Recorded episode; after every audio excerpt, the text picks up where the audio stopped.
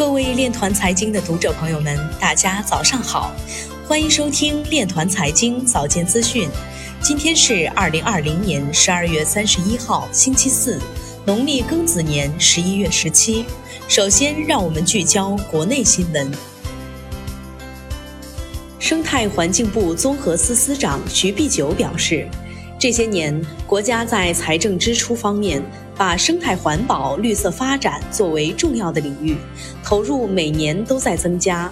二零一六至二零一九年，全国节能环保财政支出二点四万亿元，这些财政投入引导和撬动了大量的社会资本，参与到各地生态环境保护工作中。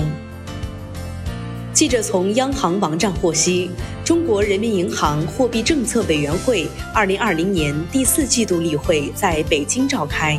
会议指出，稳健的货币政策要灵活精准、合理适度，保持货币政策的连续性、稳定性、可持续性，把握好政策的适度效，保持对经济恢复的必要支持力度。吉新通讯完成五千七百万元 A 轮融资。吉新通讯成立于二零一九年，致力于为通信产业提供五 G 大规模分布式小微基站和小规模宏观核心芯片组，构建开放的小基站产业生态的企业。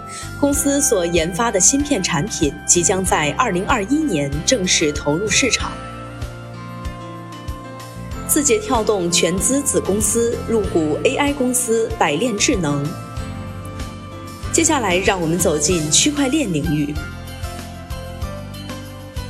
华尔街日报》发布比特币主题的宣传视频。迈阿密市长说，愿意探索将迈阿密市储备的百分之一投入比特币。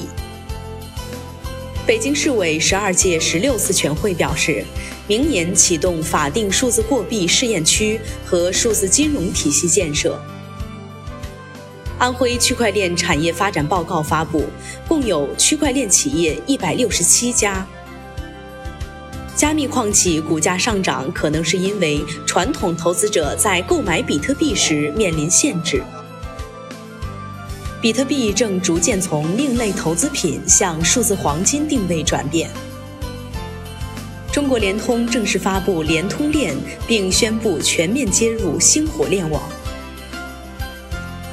浙江省职工基金首创基于区块链的公积金证明码应用服务。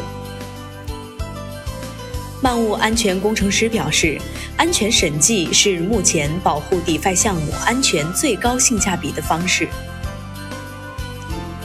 宝鑫金融首席经济学家说，区块链应用主要方向开始转向实体经济领域的商业场景。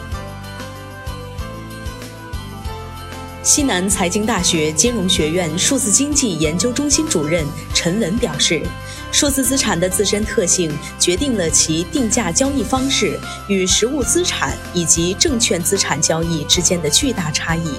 区块链有助于数字资产的归属确权、价值评价和流通全链条监控，可令数字资产交易的摩擦成本大幅降低，也将使数字资产的交易从不可能变成可能。